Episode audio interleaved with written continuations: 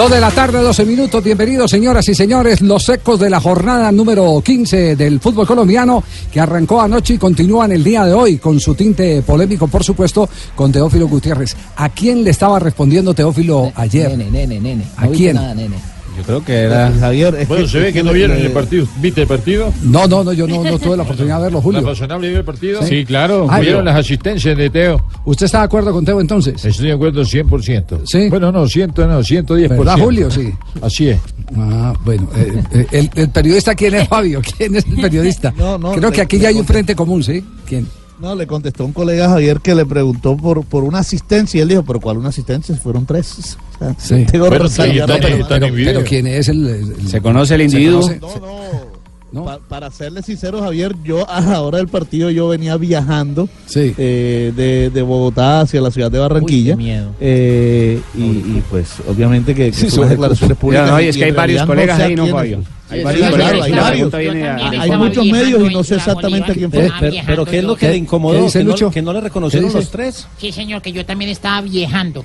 Viajando. Hasta esta mañana. Pero Fabio estaba era viajando, no viajando. Ah, Fabito, ¿A qué refiere usted cuando dice viajando? Viajando es con viejas, patrón. Con vieja. Ah, ya. dice, ven, No, no, Tu viejeo, tu viejea. Se acabaron los manís del, del avión. O sea, no, en realidad fueron dos asistencias directas Sí. para pase gol de Teo Oiga, ese- y un disparo Ese- en el palo ese que tema, terminó. ese tema sí es bien interesante. Es terminó decir, con gol. a la luz del reglamento, ese remate en el palo que termina eh, asistiendo a un compañero, el gol de Harlan, ¿es una asistencia de Teo o no? A la luz del reglamento. El último que, el último El que hizo el servicio. claro, claro que sí. Claro, el último que hizo el servicio, el último que la tocó de los jugadores para que llegara Harlan fue él, porque el palo no cuenta. Sí, por- es, es un ca- campo, un cuerpo neutro. Es una acción que se debe contar como, lugar. se debe contar como una asistencia.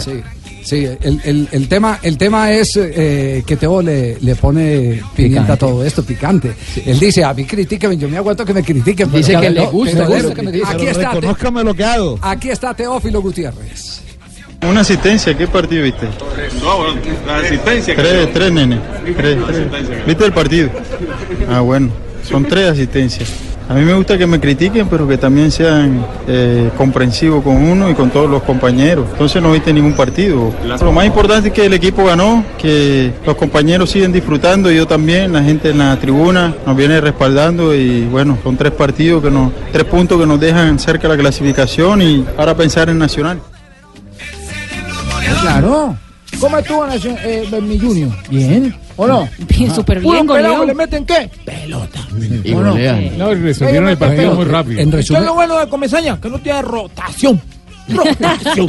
Pero, pero sí, sí, puso el, el equipo titular porque el fin de semana había rotado, había puesto un equipo Lo que pasa es que suplente. tiene dos equipos muy Ahí Claro. está, ahí está este pelado, Teo. ¿Metió pelota o no? Sí. Dale, muy bien. pase Sí, luchó bastante el partido, Vale, que ¿no? tuviera tres pelotas. O sea, la que metió ayer. No, ah, metió tres pelotas. Ah, bueno, pero De gol, pelota de gol. se- Sí, sí, sí, se ve jugando muy bien y muy Sí, colectivo.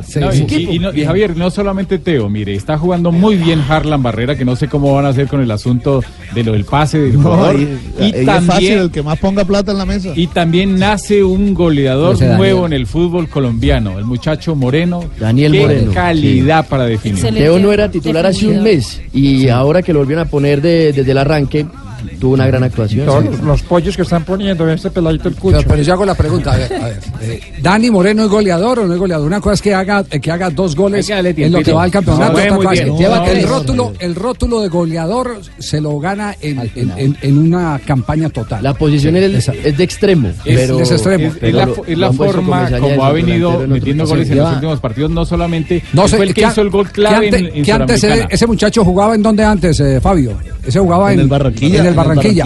Y en el Barranquilla, ¿cuántos goles hizo? Como para saber si es goleador o no es No, goleador. no, no, muy pocos. Él no es goleador, Javier. Sí, muy ento- pocos. Él no es entonces, goleador. entonces que no nos eh, eche eh, eh, globos, eh, Rafael, pues que el primero que aparece Lleva que tres, hace, gol y entonces ya es goleador. No, no, no, no, porque es que no es el primero que aparece. Sí. ¿Quién hizo el gol, Fabito, en Sudamericana? Sí. Para la clasificación. Él, él, él. Él lo hizo. sí. ¿Y quién ha venido haciendo goles porque no está jugando? Le hizo el fin de semana. Está jugando goles. bien, está jugando adelante.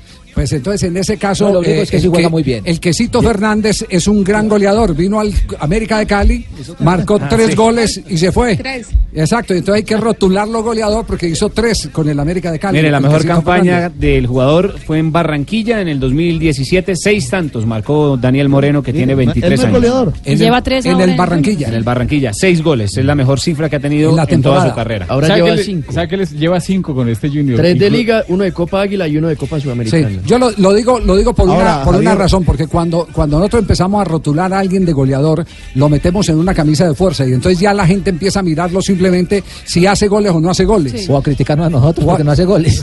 Sí, no, no, pero, pero básicamente, pero básicamente es darle un rol que no, que no le corresponde, que, que no está respaldado con antecedentes claros. Es un muy Ahora, buen jugador, está es un excelente está- prospecto. No, yo lo digo Está porque haciendo es un- goles, pero no es un goleador. Es un atacante que hace goles. Yo lo digo porque que en los hace últimos goles. cuatro partidos viene haciendo goles y goles determinantes y para hay el que- equipo. Y simplemente apuntémoslo ahí y más adelante o me cobran a mí o yo cobro. Ah, ya le estamos Y cobrando. hay ya que darle crédito y hay que darle Ay, ya le mérito a Julio. Belino Lo- lo que- Comesaña lo porque él jugaba como extremo y, y Comesaña en varios partidos ahora lo viene utilizando por dentro Sí. y ahí es donde ha empezado a hacer goles. Fabio, Bueno, muy bien. aquí está, aquí está eh, Teófilo hablando justamente de lo bien que está jugando Junior.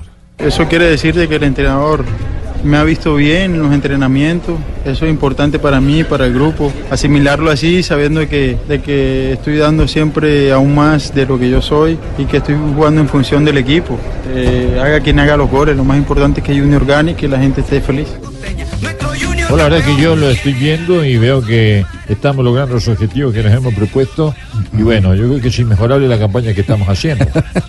Pero no, se ríe, hay Javier. margen no, veo, no veo, mejorar, no sí, veo sí, por qué sí, te sí. ríes. No, Junior, Junior tiene una eh, gran nómina y tiene un muy buen técnico. Y quiero decir que Comesaña se ha encargado, eh, entre otras cosas, si usted le mira los antecedentes a Comesaña, se ha encargado No, pero ¿cómo de, a antecedentes? promocionar la- jugadores, de Eh, promocionar claro, jugadores. O alguien se puede olvidar, por ejemplo, que Leonel Álvarez y Gildardo Gómez y Luis Carlos Perea, él fue el primero que los eh, puso. en el fútbol profesional colombiano como sí, técnico de. Independiente Medellín. Así es. Comesaña en eso. lo ha hecho. Y a, a Teófilo Gutiérrez, ¿quién fue el, el- el que lo lanzó prácticamente, que le dio la confianza? te doy vaca. Julio Aquí, llega- De ocho- aquí de llegaban todos los técnicos y todos hablaban de Teo, no, que abajo hay un jugador interesante. Tuvo Sí. que llegar Comesaña para ponerlo, ya cuando Teo estaba incluso pensando en retirarse del fútbol. Y de hecho hoy, hoy el lateral izquierdo de Junior, Gabriel Puentes, lo puso Comesaña, que es un jugador también de inferiores. Aquí está Julio Y- y a Comesaña. Luis Díaz. Bueno, pues. el gran momento. No, el Comesaña. El de verdad. Comesaña, Bueno, ¿verdad del- que- del- que- dele cambio al Comesaña. Bueno, entonces tú, burra. Siempre me he puesto a pensar si es correcto cuando decimos que líbranos de un equipo con 10 o que el 2 a 0 es un resultado peligroso. Es un resultado peligroso para un equipo que no está consciente de, de la realidad del juego. 2 a 0 debiera ser un resultado terminante o determinante. Chau, se acabó. Máximo 2 a 1, pero no que uno este, por relajarse o algo tenga problemas. Es que a los 12 minutos ya estaba ganando Junior 2-0. El partido se quedó sentenciado muy rápido a favor del equipo eh, Tiburón. 2-0 Junior, resultados en la Pero fecha uno no número se Pero, puede pero, pero este partido, perdón, dejó la renuncia de Diego Corredor. Ya vamos a hablar del Y- tema. Y, ¿Cómo así, Corredor de?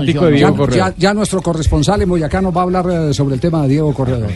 La jornada 15 que arrancó con la victoria del Bucaramanga 2 por 0 al Huila y puso al equipo de Bucaramanga arriba en la tabla de posiciones. Junior de Barranquilla goleó 4 por 0 al Patriotas. La Equidad cayó 0 por 1 frente al Deportes Tolima. Boyacá Chico venció 1 por 0 a Jaguares de Córdoba.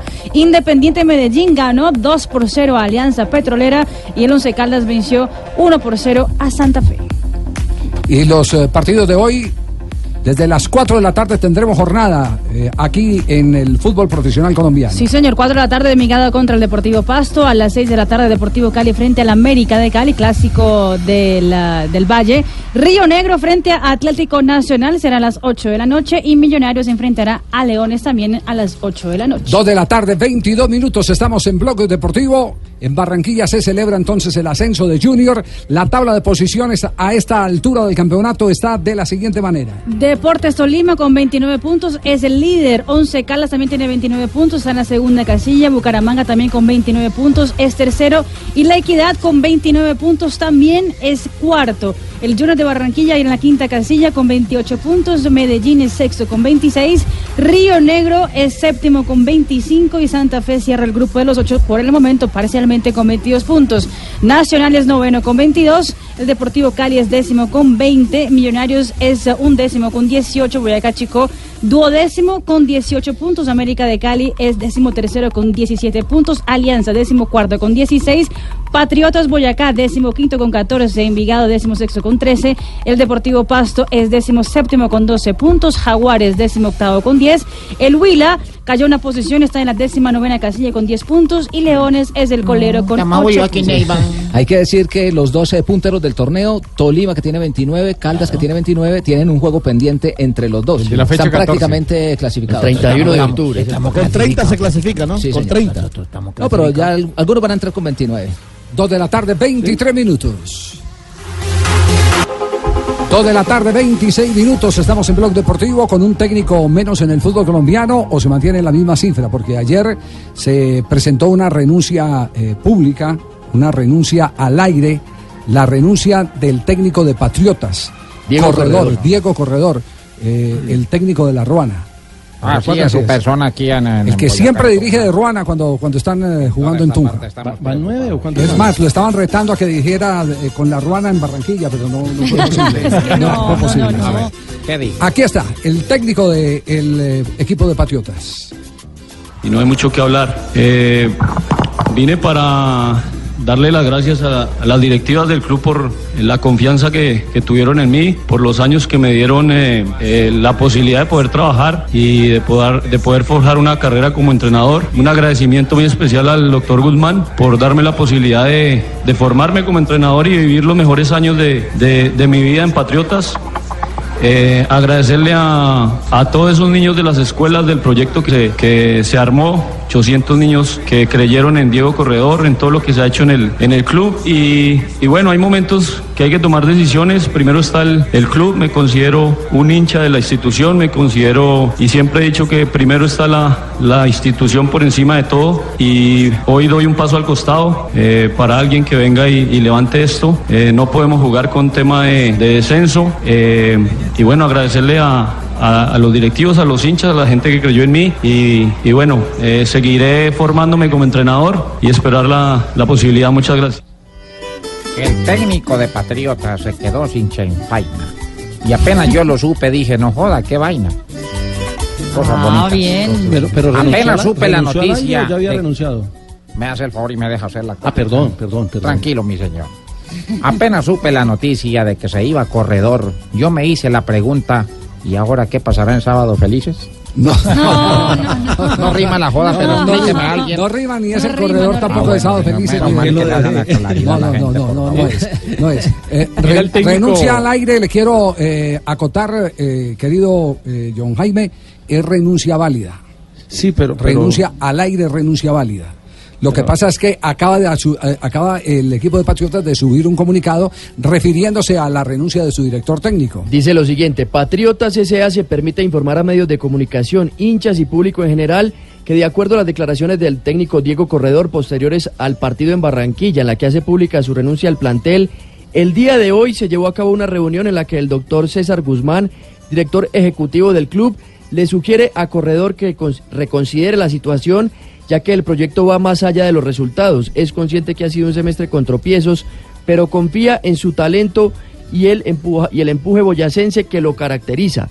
De acuerdo con la fil- filosofía del equipo, somos una familia y debemos apoyarnos, por supuesto, se harán ajustes que nos ayudarán a encontrar el camino. En consecuencia, nuestro DT continúa. De antemano ofrecemos nuestras más sinceras excusas a las personas que siempre han creído en el equipo, a nuestros hinchas y amigos del fútbol. Esperamos regresar con la fuerza del primer semestre y volver al juego con orgullo Es patriota. decir, respaldan y le piden que se quede a, a Diego Corredor, el Así técnico ellos dicen, el técnico continúa, además. Sí, sí, sí. Que siga adelante, Patriotas, tiene todo nuestro apoyo. Que venga don Lucho Céspedes, que aquí la tenemos su pollo. Javier es No el es- técnico más antiguo, ¿no? No es la primera vez que un técnico renuncia a- al aire. Eh, en el pasado, eh, siendo técnico del conjunto deportivo Cali, el Pecoso Castro renunció en la ciudad de Santa Marta. Después se, arre- de- se arrepintió y le hicieron válida la renuncia.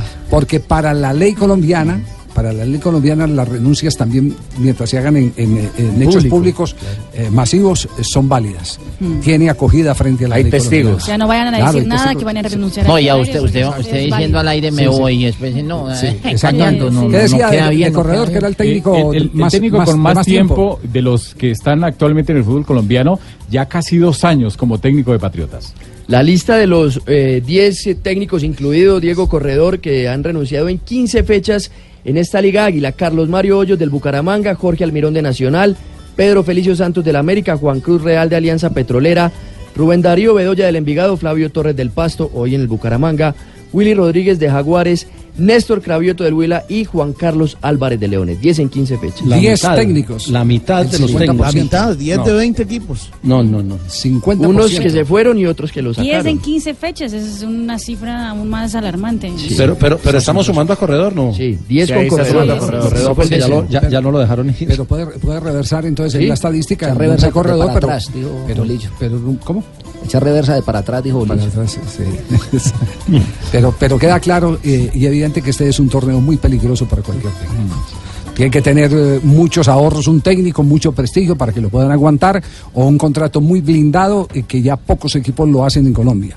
Inclusive Fabio, el Junior es de los equipos que no hace contratos a término a término fijo, sino que va renovando eh, en el día a día. Nacional ya Y- lo están haciendo a dos. y, O- y- y- o- no, Javier, menos. Es que Junior, Junior a, a- a Gamero, ¿usted recuerda a Gamero cómo lo indemnizaron? Sí. Así es. ¿Eh? Gamero le dijeron, listo, no, no va más, no dio resultado, le pagamos tres meses más de indemnización y listo. Yo compré mi champú y me fui.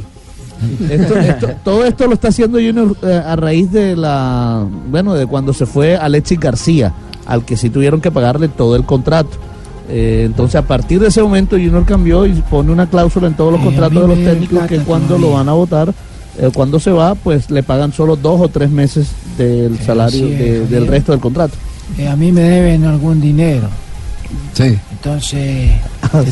José, supimos ayer que eh, las pocas ofertas que hay eh, se han desbaratado y que tienen que ver mucho con eh, la forma en la que usted siempre expresa.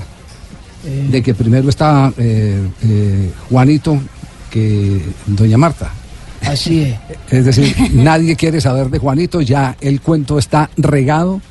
Eh, lo que ha pasado al interior, que muchos eh, no se atreven a revelar, lo que ha pasado al interior con el manejo de algunos dineros de confianza que se le dieron y que no ha podido justificar, es un tema que tiene en conflicto.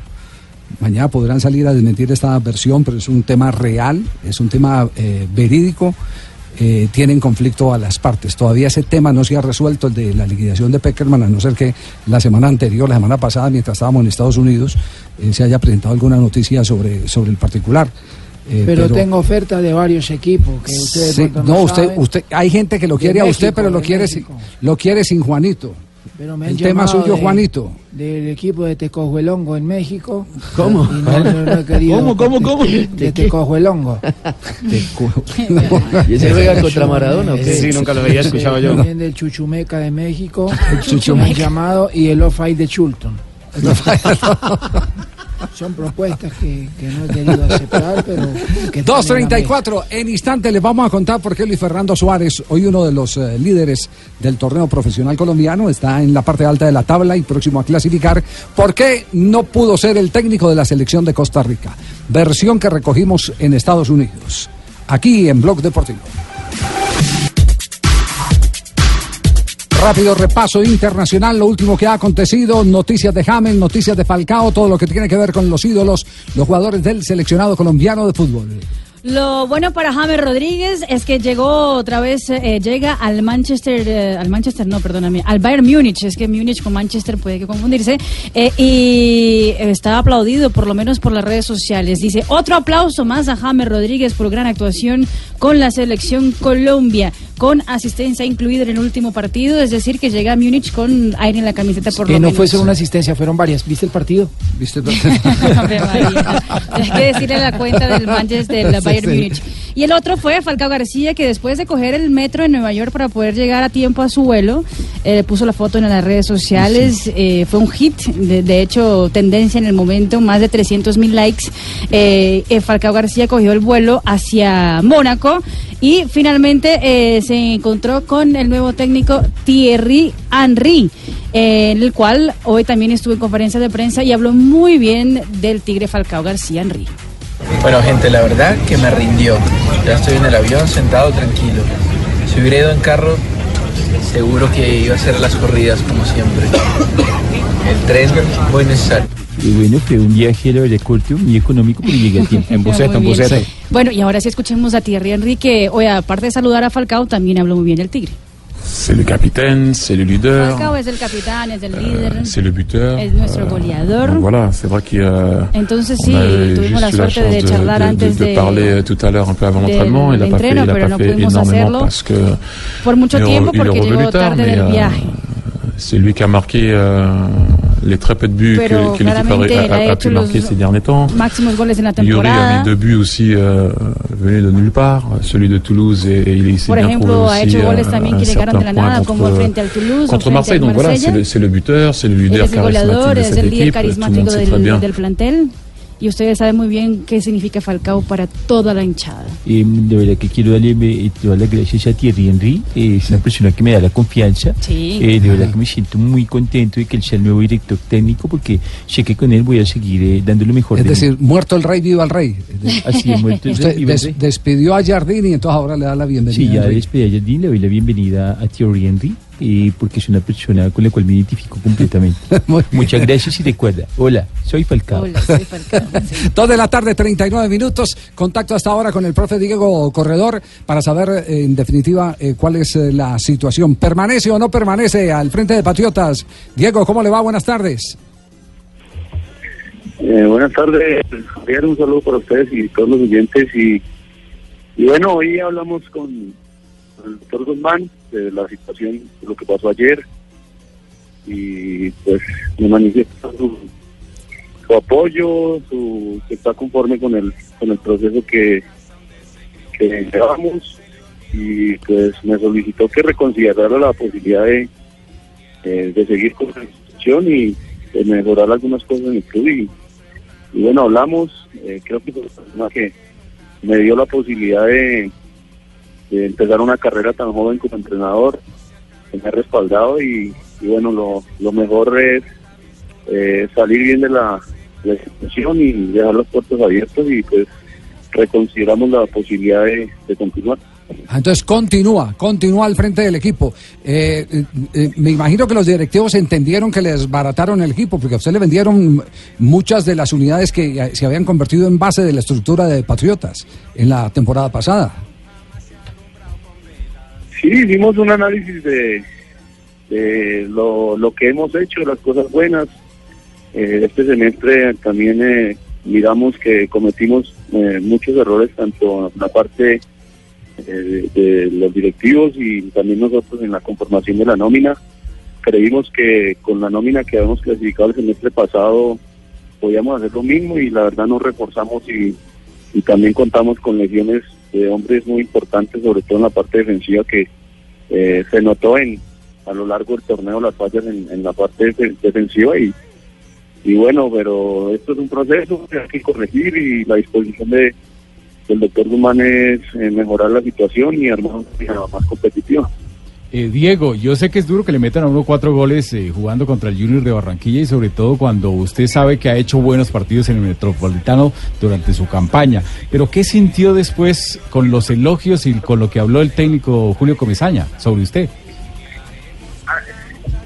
Eh, bueno, lo que pasa es que me considero una persona eh, competitiva, siempre le exijo a mis jugadores el 100% en de entrenamiento y, y en los partidos y bueno, terminar de esta manera eh, con Junior 4-0 y eliminado ya con, con ninguna posibilidad de clasificar, eh, me llevó a, a tomar esa, esa decisión. Eh, estaba caliente eh, y, y vi que no, es como les dije, soy una persona competitiva y vi que cuando uno no cumple los procesos, mm, debe dar un paso al costado. Pero bueno, aquí, desde que nos sentamos con los directivos y me invitaron a trabajar, el objetivo era claro, los procesos, eh, ayudar a crecer jugadores, vender jugadores. Entonces, proceso siempre me manifestó que eh, los resultados, el objetivo era ese, pero soy una persona competitiva y con las herramientas que me dio el club siempre quise eh, clasificar, luchar, pelear eh, puestos importantes en, la liga. Y bueno, este semestre no se dio y salí muy aburrido y por eso tomé esa decisión. Es un muchacho sano, muy serio, sano en su vida personal, disciplinado, con carácter y, que hoy, a pesar de que es hay una diferencia grande entre el equipo nuestro, el plantel nuestro, eh, tiene una idea futbolística que no ha renunciado a ella y, e individualmente, lógicamente que también nosotros en ese sentido lo superamos, pero tiene un fútbol agradable, no es un equipo golpeador y ha hecho grandes campañas. Con todo respeto, yo creo que Corredor ya está para un par de escalones más arriba. Compatriota, ¿cómo se topa usted su persona? ¿Cómo se siente el día de hoy? Le habla el maestro Jorge Velosa.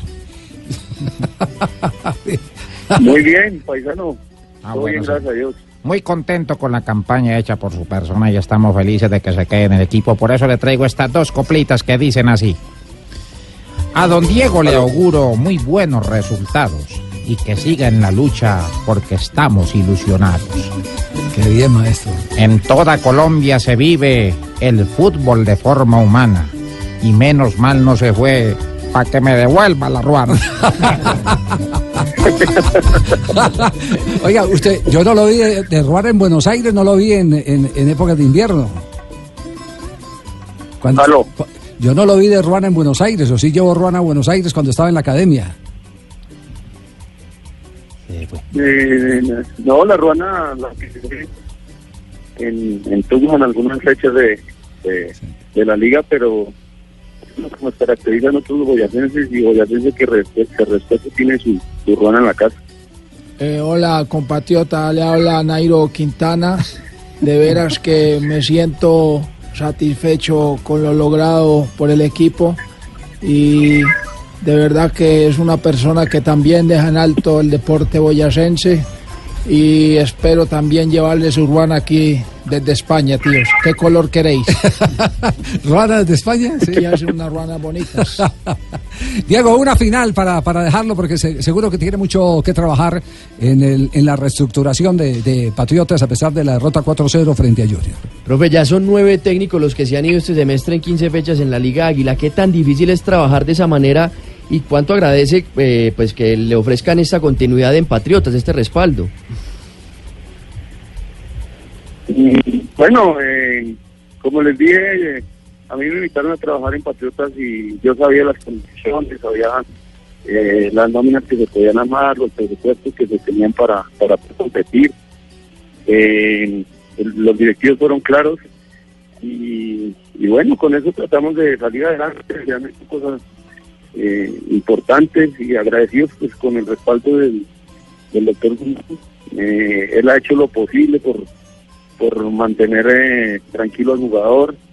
Eh, aquí a veces se hablan muchas cosas que, que no son, aquí todo pasó netamente por los resultados, por lo deportivo, eh, por la capacidad de, de los, de los jugadores también, de la responsabilidad de un cuerpo técnico y, y en lo administrativo el equipo, los jugadores se encuentran eh, eh, día y, y bueno, se hablaron cosas, pero eh, los directivos me han dado la confianza, eh, me dieron la posibilidad de entrenar, de trabajar. Llevo 15 años en la institución y bueno, la idea es eh, salir por la puerta grande y Dios quiera se pueda mejorar la, la nómina, hacer cosas importantes para pues, volver a posicionar a en los primeros lugares.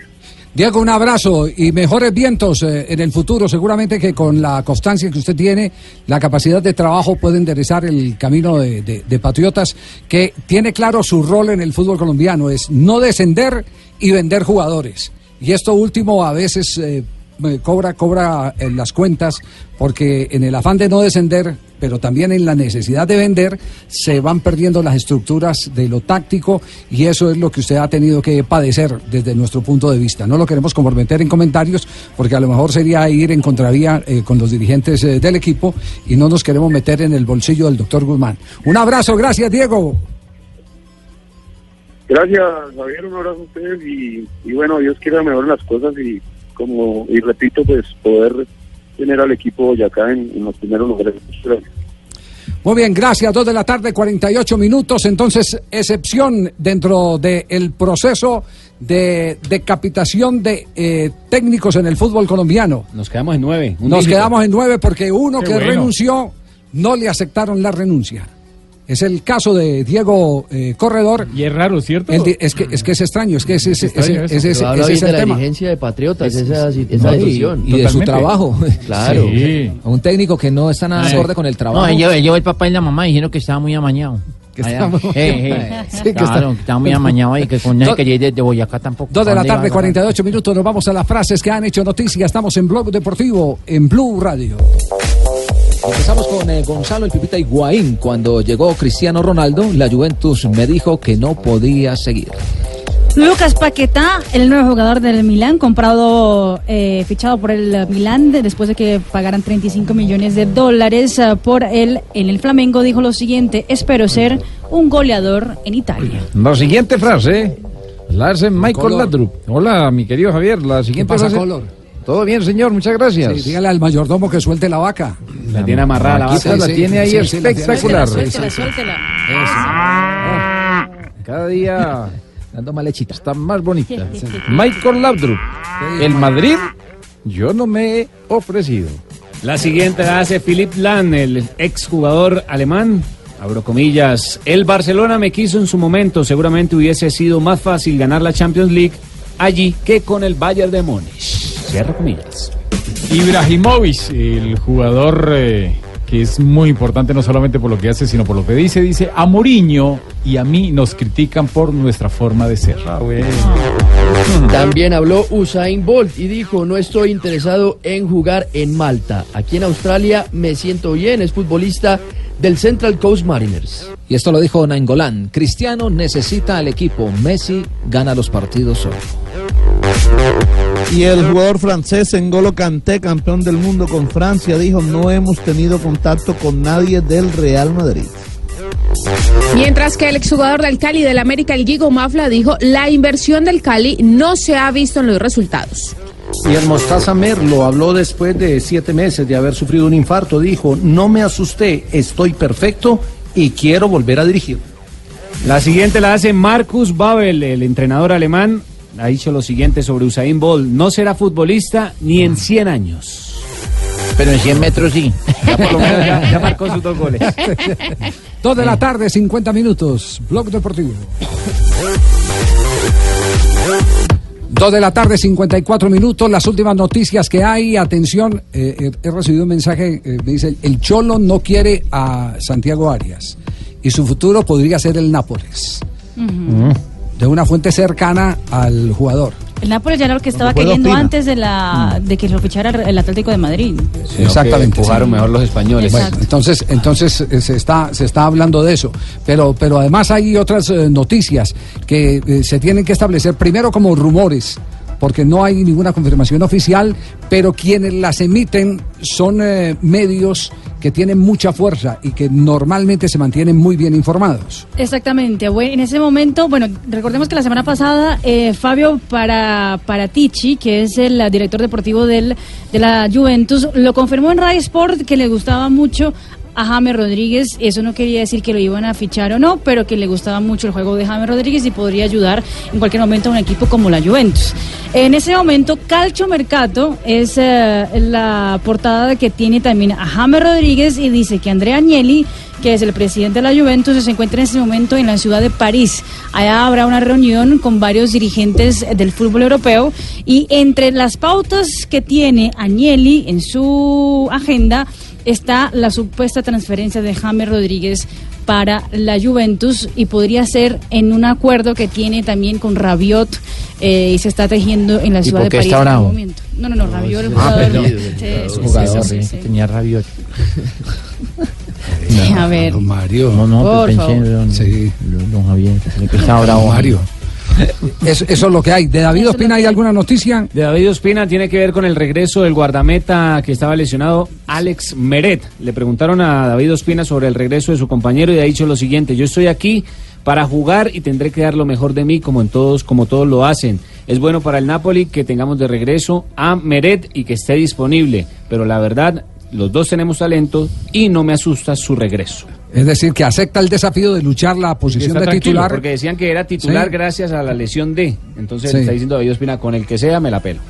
pues eso. así- o sea, así- ay, así lo ay, dijo. así lo Yo no le he enseñado a hablar. lucha, pues, Papa. Ah, Lucho, deje de hablar así. ¿Yo qué le he dicho a usted? Son conversaciones más íntimas, ¿cierto? Yo para qué le compré ese pequeño Larus. Ah. Bueno, y, en Nacional que juega que juega hoy frente al equipo de Río Negro, ¿sorprende o no sorprende el que todos se hayan referido los jugadores eh, que fueron consultados al tema de Dairo Moreno? Recordemos, eh, ayer se anticipó en este programa que Dairo Moreno y Lucumí iban a tener tres fechas de sanción. Sí, que es la Infor- sanción oficial de la Di Información Mayor. que nos había dado eh, oficialmente el presidente de la Di Mayor ayer en el aeropuerto eh, en Nueva York. Ya. Que, que habían. John eh, F. Kennedy. En el John F. Kennedy, exactamente. Entonces, esa, esa ratificación se da. Eh, evidentemente, eh, pero hay algunas inquietudes. Por ejemplo, Juan Pablo, aquí, eh, aquí se armó la, mientras estamos en comerciales, se abren, se abren las discusiones y, y- y de verdad eh, trata uno de encontrar respuesta a todo.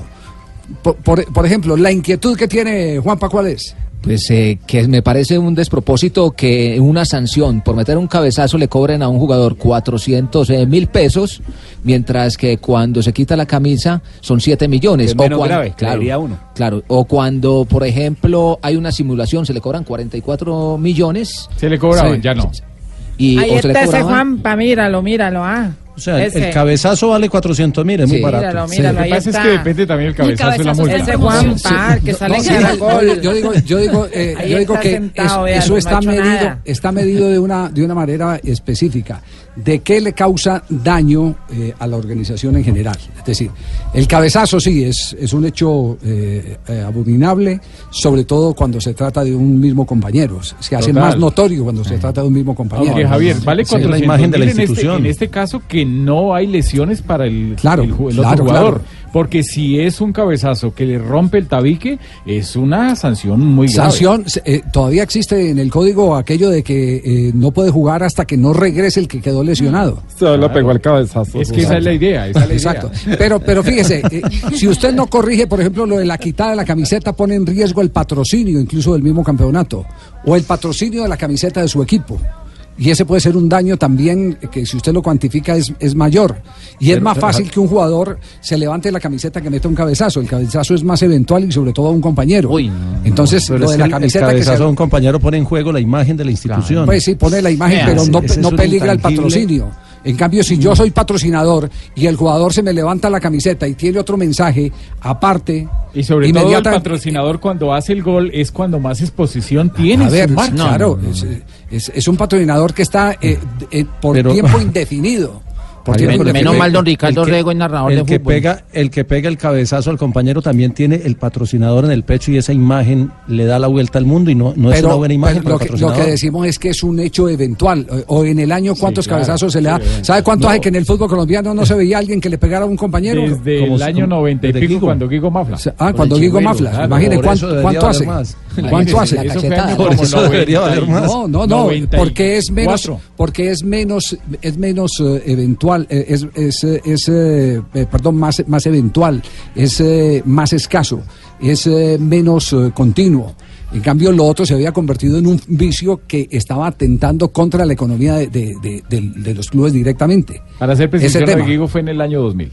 En el año 2000 lo de Sí, Guigo. señor, pero Lo de Guigo. 18 años. 18 años, hace 18 años. Entonces, primero hay que tener en cuenta eso. ¿Cuál era la, la otra inquietud que teníamos sobre, sobre la simulación? Sí. Sí. Sobre la simulación. ¿Por qué la simulación vale más que ese cabezazo? La Valía, simulación. Javier. Eh, sí, porque no han vuelto a aplicarla. De- en Pero el está. anteri- no, no la han vuelto a aplicar. En el torneo anterior no la aplicaron. Por- y en este torneo ¿Por qué tampoco razón? lo han aplicado. Porque una simulación en un partido definitivo puede dejar por fuera de Copa Libertadores a un equipo. Y la sola participación en la primera ronda de Copa Libertadores, si usted entra directo a la fase de grupos, ¿de cuánto es? Claro, De imagínese. más de un millón de dólares. Por lo menos. 1.5 millones de dólares. 1.5 1.5 millones de dólares. Entonces está mirado más sobre ese, sobre ese punto de vista. ¿Por qué? Porque la simulación es más continua, es más común. Pero, no, pero todavía existe. Que no la Claro, claro, existe, claro, pero los claro presidentes existe. de los Claro. clubes en una asamblea se quejaron y entonces dijeron que no, que en lo posible, que cuando fuera algo grave, ahí sí los Se la sancionaban. aplicaron a Darío Yo Rodríguez pensaría, y la quitaron. No, la La aplicaron como a seis última vez, jugadores. el 13 de septiembre de 2017 fue la última vez que se Imagínese, aplicó. entonces yo, yo pensaría que lo mejor que tiene que hacer la comisión o la DIMAYOR, porque eso es en cabeza de los presidentes, es que se siga aplicando, pero no con una sanción de 44 millones de pesos, que se siga aplicando con una sanción de 10, 12 millones de pesos. Que como le bajen entonces. Sí, que la bajen, Que le bajen. pero que la apliquen. Sí, puede ser, puede ser. Además es, es desproporcional porque a usted lo tienen que sancionar económicamente de acuerdo a lo que se gana. A usted eh, en, en salarios mínimos es, es en, en lo que lo deben condenar.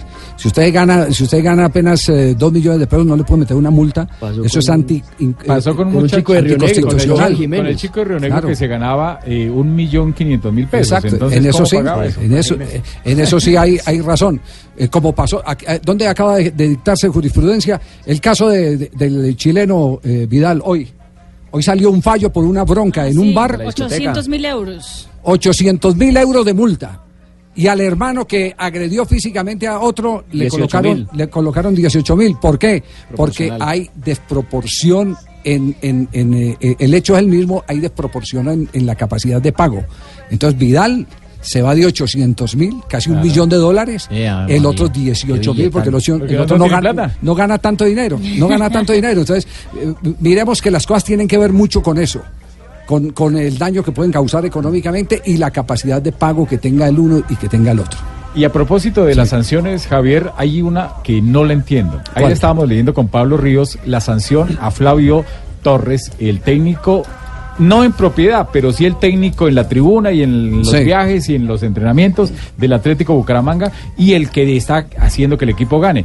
Hay una sanción que no entiendo porque lo reclamó Atlético Nacional cuando le ganó Bucaramanga Atlético Nacional, reclamó los tres puntos. Sí.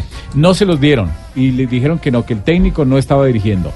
La televisión ha mostrado al técnico y al asistente técnico que es Villamizar recibiendo instrucciones y sancionaron con una multa, sancionaron con una multa al técnico. No, pero es al Bu- Bucaramanga. Al Bucaramanga, perdón. Pero no le no hay ninguna sanción para Flavio ni para No, pues que no pueden, no pueden sancionar porque no está inscrito. una- Rafa, no está bajo el Pero es que- régimen. Y además Es que porque no pueden que demostrar que sea él el que da instrucciones. Es que lo, Sí, que pero es dice, que- lo que dice la resolución precisamente eso, es que al Bucaramanga lo sancionan con 7 millones 812 mil pesos porque hay un miembro del cuerpo técnico ejerciendo y no está inscrito. Los cuatro puntos que, que, eh, muestran acá en, en la sanción, Un miembro del cuerpo técnico que, que no está inscrito. Flavio ¿Y Torres. quién Flavio es? Tor- Flavio Pero Torres. quién puede, quién puede, el, el contrato está registrado de Flavio en la DIMAYOR.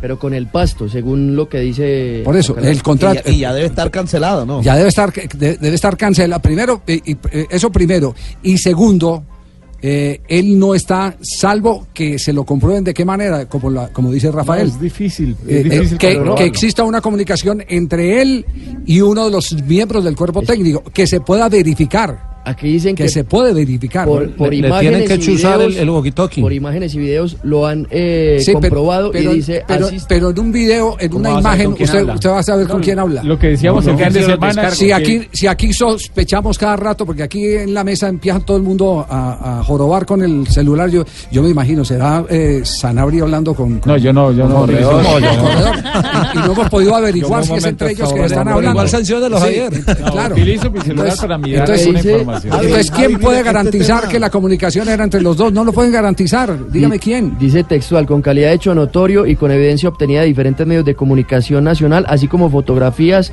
o imágenes que daban cuenta de la labor que está desarrollando el señor Flavio Torres dentro del Club Atlético Bucaramanga.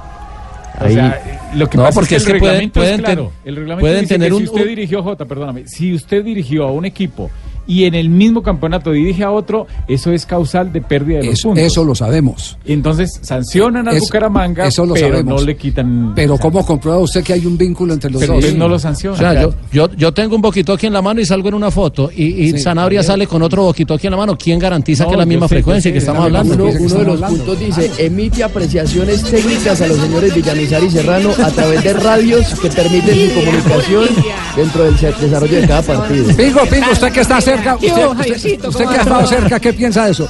¿Con quién es que habla Flavio? Imagine eso, de una vez va mi mujer a ir a la I mayor para ver yo con quién hablo. Sí. Imagínense, si esto más descubre uno con quién habla, en qué se mete uno. Sospechamos, uno puede sospechar y todos tenemos la certeza de que quien eh, le está dando el mando táctico a ese equipo se llama Flavio Torres. Pero, a ver, ¿dónde está la evidencia? Porque la evidencia técnica, ¿dónde está? ¿Dónde se encuentra esa evidencia técnica? Estamos líderes, Claro. Javier. Estamos líderes, mejor dicho, una fiesta tan arrecha. Esto está feriado acá en Bucaramanga. No me diga. Mejor dicho, le tengo hasta el Cucho Hernández acá con nosotros. El Cucho Hernández. El Cucho Hernández está acá en No. Bucaramanga. No puede ser. Está celebrando el triunfo del Búcaros. Pero el que hace allá. Si quiere, lo paso acá rapidito. A ver, pase. Venga, Cucho, venga. Infinitamente agradecidos por la invitación. Estoy a sus órdenes para que me asesinen, me despellejen. Sí, ni que estuviera entrevistando a Ricardo Espina, el alcalde de Bucaramanga, el doctor Hernández, el Cucho Ah, Hernández, le decimos no, no, no, no. Dígame, si quiere le, le paso No, otro, le no, devuelvo la no, no, entrevista no, acá. no, no, no, no, no. pero para que hable el Sí. Bucaramanguita. A ver, a ver. Doctor, ¿cuándo usted cómo lo vio con el equipo? ¿Sabía que íbamos a ganar o no íbamos a ganar? La verdad, yo me di cuenta el martes que iba a ganar, porque nosotros teníamos una metodología, teja, ladrillo, cemento, tamal, lechona, cerveza y plata que se habían robado. Así que no va a ganar, va la madre, Javier. Imagínese, Javiercito, ya estamos montando el equipo para el próximo año, la Libertadores. Ya Sí. salimos campeones. ¿Verdad? Sí. Plata de la alcaldía que van a poner y todo yo. ¿Quiere escuchar los refuerzos? ¿Cu- ¿Cuáles son los refuerzos? Doctor, venga, diga cuáles son los refuerzos que va a traer para el Bucaramanga. Cristiano Ronaldo, Sergio Ramos, marido de Shakira, que es el destructor de Oiga, Gerald Piqué, gente buena. Gerard Piqué, el marido de Shakira, ¿no? Sergio Cristiano Ramos. Ronaldo, Sergio Ramos, diga, imagínese. ¿dónde está? entrevista tan trucha. Oiga, ¿dónde sacó usted esa? Acá lo tengo al lado. Lo tiene al lado, sí. El Cucho Hernández le decimos nosotros acá de El cariño. Cucho Hernández. Eso mucha calidad, eso sí. nos ¿Cómo es que llama el alcalde de, Bucaramanga? Doctor Rodolfo Hernández. Rodolfo Hernández, le dicen el Cucho Nosotros le decimos el Cucho Hernández acá en Bucaramanga, el mejor alcalde que ha tenido esta ciudad. Doctor, venga para acá, hablemos del Bucaramanga. El Real Santander no lo podemos dejar ir tampoco, pero venga, cortémonos. Muy bien. 3 de la tarde, 12 minutos. En la ciudad de Medellín, entonces, declaraciones de los jugadores de Atlético Nacional sobre el caso Dairo Moreno. Que era una Jugadores de Atlético caridad. Sí. Se manifestaron, pero, pero hay una cosa, Javier, eh, tienen que hacer el duelo rápido, porque juegan hoy. Sí. Y mientras estén recordando y la falta que hace. Y el domingo con y- Junior. Y la barra sin hacer el, el duelo, porque la barra no hizo el duelo, no ha aceptado el tema. Entonces, mientras no se haga el duelo, el tema va a estar ahí, pero, pero igual, hablaron del tema. El primero que lo hizo fue Aldo Leao Ramírez, que fue uno de los referentes que habló ayer y que seguramente será titular hoy, y esto dijo sobre, ah, sobre Dairo. Cuando pasan estas situaciones en el, fútbol eh, es incómodo, es un tema bastante complicado. A nosotros como, como jugadores y, y compañeros, nosotros no- nos pega duro sabiendo lo que, lo que un compañero como Dairo eh, nos aportó en el tiempo que estuvo acá. Pero bueno, tampoco podemos dejar a un lado lo que es cuando se toman esta clase de decisiones. Eso eh, ya son decisiones de, de las personas indicadas para, para saber el porqué, la razón y para llegar a, tomar una decisión como esta, la cual que no- nosotros como trabajadores nos toca asumir y respetar.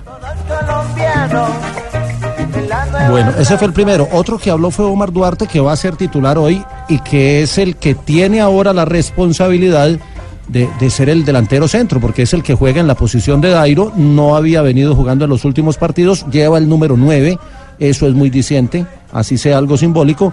Y también se refirió a la salida de Dairo. El grupo está un poco incómodo por esa situación que pasó, pero bueno, a ninguno de estos no- de nuestros compañeros nos gustó este, esa situación, pero son ya medidas de, los directivos y ya hay que dar vuelta página porque esto ya lo que se viene muy rápido y ya hay que afrontar eso. Sabemos qué clase de jugador es Dairo Moreno, eh, lo que representó aquí en Atlético Nacional, pero bueno, eh, más allá de todo eso, tenemos que ser claros que lo que se viene es lo más importante y tenemos que asumir nuevos retos y bueno, esto ya es lo que dije ahorita, esto es rápido lo que, lo que se viene hay que tomar de la mejor manera las cosas y, y superar cada día. De Nacional que tiene 22 puntos, le faltan 15. Si hace el 50% de los puntos llegaría a 29 y posiblemente no le alcance. Entonces tiene obligación de hacer más del, 60, del, del 50% de rendimiento. Tiene una ventaja y es que depende de sí mismo. Depende de sí mismo hasta ahora, sí. Es una ventaja. Pero, pero no tiene mucho margen de error. Porque además tiene el compromiso de la Copa, la final de la Copa con el Caldas, que le, le- le- obviamente le quita gasto físico, tiene que concentrar esfuerzos, es un sí cupo a la depende de sí Libertadores. mismo cuando está por fuera. Claro, es que tiene un partido menos hoy. Sí, lo- que pasa es que los otros ya jugaron en la fecha. No, pero Sí, sí, ya sí, jugaron. Es que ya jugaron. Es que, Es que el octavo es Santa menos. Fe. El octavo Si, Nacional gana Fe. hoy, si Nacional Fe. gana hoy llega a 25 y queda de octavo porque por diferencia de gol sacaría Río Negro. Con empatar se mete hoy en los ocho. ¿Quién más habló de, de Dairo Moreno? Eh, Bocanegra, que es otro de los referentes y de los que viene en proceso hace rato en Atlético Nacional. Duro, es duro la situación eh, que se vive, pero el grupo está fuerte, está fuerte. Sabemos que, que nada nos puede afectar a nosotros. eh, nosotros estamos aquí para, para mejorar, para sacar esto adelante. Eh, nos tomó por sorpresa la, la salida de nuestro compañero, la verdad no lo esperábamos, pero bueno, ya como te digo, es, es dejar esto atrás, ya es pensar en lo que se viene, los que quedamos, sacar esto adelante. Como lo dije ahorita, ya tenemos un partido durísimo donde tenemos que ganar sí o sí para, para volver a ese grupo de los otros. No, eso sí, patrón, que la, yo a Don Dairo le voy aquí posada en la casa si quiere, para que pase el guayao. Imagínese. Sí, señor, No. en realidad aquí necesitamos jugadores de jerarquía aquí en Ciudad Bolívar. Eso sí es una Sí. buena dupla. Sí, señor. ¿Qué, qué dupla? Y el día que se vaya, usted va a, a- a hablar como los jugadores de Nacional, sí, que qué pesar, que se va, que esto, que lo No, otro. sí, sí, sí. porque podemos, por ejemplo, montar un equipo con Arango. ¿Sí, se me entiende? Con varios, es que sí, señor. sí estaba muy cansón, hay que decir. Dairo Moreno, un gran jugador, pero cansón, cansón en el terreno de juego. 19 los compañeros, los 19 compañeros, goles en el año. El sí, equipo pero los etílico, compañeros, los compañeros no se lo aguantaban. Ah. Castellani El no se lo aguantaba. nacional. eh, tuvo problemas eh, con todos eh, porque no le pasaban la pelota, No, con Alexis manoteaba. no, Reclamaba todo. No, Los todo. manoteaba, Todo. sí, insultaba. Sí, pero muy, protocolario los jugadores de Nacional eh, haciéndole la despedida. Ojalá hoy en la cancha ya sí se Solidaridad de él. gremio. Y se metan. El, el que, el que sí fue claro fue el técnico Hernandario Herrera que dijo, pues se fue Dairo y ahí quedan los otros. Ahí tengo siete delanteros, tengo siete delanteros donde eh, Gustavo Torres, eh, el mismo eh, Rivas lo, puede hacer de nueve, Omar Duarte lo puede hacer muy bien de nueve también. Ya es trabajar y mirar qué, qué opciones tenemos para y, y el rendimiento de ellos para jugar de nueve. Y tiene, y tiene razón porque Duarte es 9-9 y lo trajeron ¿Cómo, del, cómo del están. ¿Cómo están los goles en Atlético Nacional en este momento? A lo largo del Sí. año, si miramos, 19 tantos para Dairo Moreno, Sí. Omar Duarte lleva un gol. eh, el segundo jugador que más goles ha marcado es Gustavo Torres con siete Sí. y aparece también Vladimir Hernández con cuatro tantos. Con cuatro tantos. El sí, Lucumí tiene tres goles. Sí, eh, le, le voy a contar una, una historia adelante que a mí, eh, por tratarse de un club como Atlético Nacional, me da escalofrío. Me da escalofrío. El contrato de eh, eh, Vladimir es un contrato eh, especial. De esos contratos en los que la parte económica pesa de acuerdo al número de minutos juegue? que juegue. ¿Y a los Eso goles? es un adefesio de contrato. No doy más detalles porque termino, termino metiéndome en, en un lío. Pero ojo que ese es un contrato muy especial y eso puede explicar por qué juega tan poquito eh, eh, Vladimir. Hernández. ¿Cuándo, cuándo- Sí. cuándo llegó Vladimir a Nacional? En- Bueno, en- fíjese a ver quiénes eran los que estaban ahí No, al es que es para saber quién- quién- quién hizo el contrato. Es, más, quién hizo el contrato, en, en qué condiciones hicieron el contrato. 280 millones de pesos se ganaba, ese no es problema eh, el- que, que se lo gane un, un, eh, un trabajador. Eh, me parece que cada quien está libre de aspirar a un gran salario y las empresas están en libertad de, de- de pagarlo.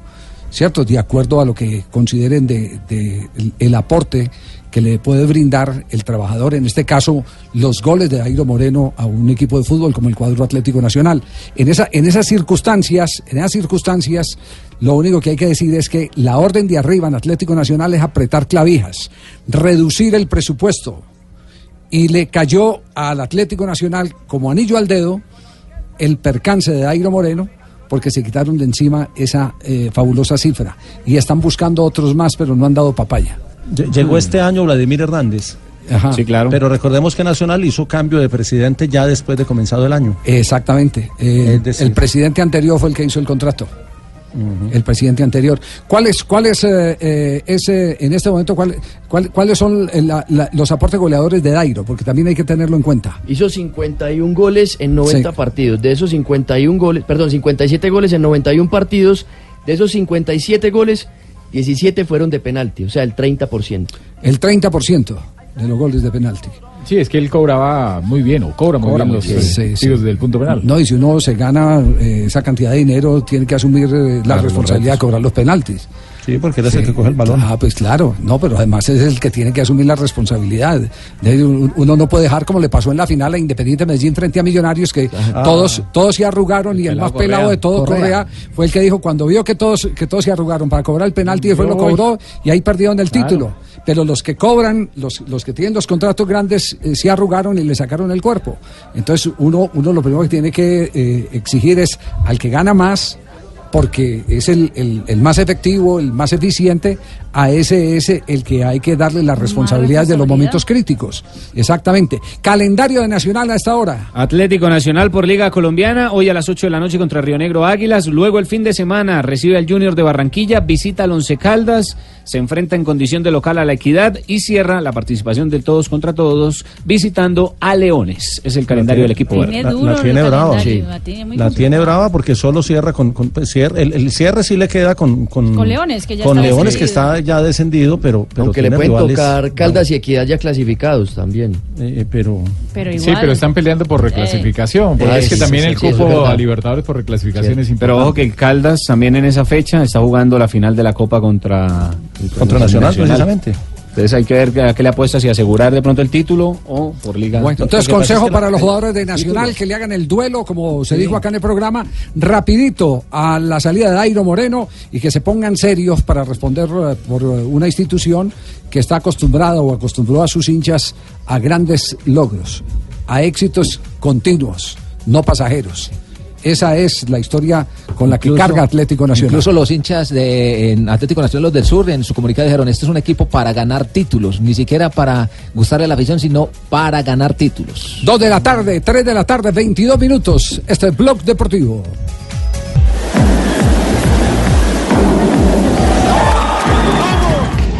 de los Juegos Olímpicos de la Juventud, Buenos Aires, Millán, Daniel Restrepo García.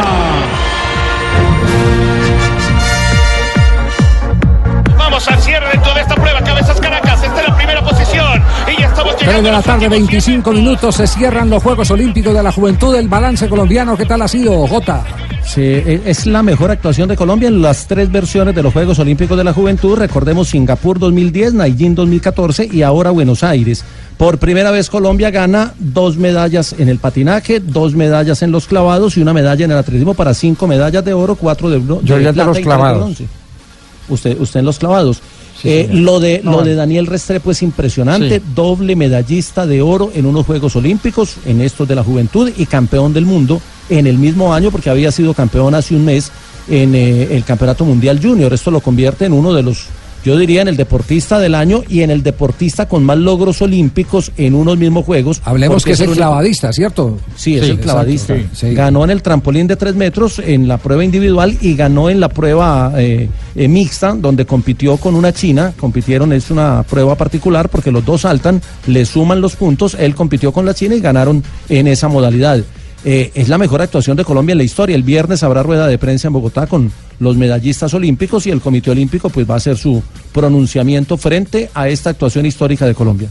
Pues estoy muy contento, una experiencia muy muy bonita, aprendes y no, muy agradecido también con mi compañera que gracias a ella también se dio este, este bonito resultado. Eh, estaba ansioso, un poco ansioso, nervioso, pero bueno, eso, eso a cualquiera. Y como me han dicho mucho, una gran amiga, mi psicóloga eh, Lina, que una vez uno se dé cuenta que los otros también tienen lo mismo, uno se tranquiliza y uno pone a favor eso. Entonces hay que aprovechar las oportunidades que, que Dios nos da. He trabajado mucho y no, y para adelante. Daniel Restrepo, la gran figura entonces de Colombia en los Juegos Olímpicos de la Juventud. Exactamente.